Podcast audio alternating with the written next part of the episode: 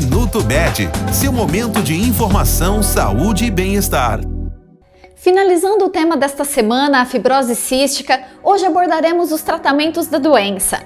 A fibrose cística exige acompanhamento médico especializado e o tratamento varia de acordo com a gravidade da doença e com a forma como ela se manifesta. Geralmente é feito o uso de medicamentos, fisioterapia respiratória e acompanhamento nutricional.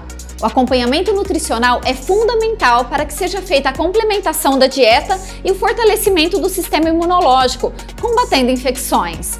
Como a fibrose cística é causada por mutações genéticas, estão sendo desenvolvidos novos medicamentos para tratar classes de mutações específicas.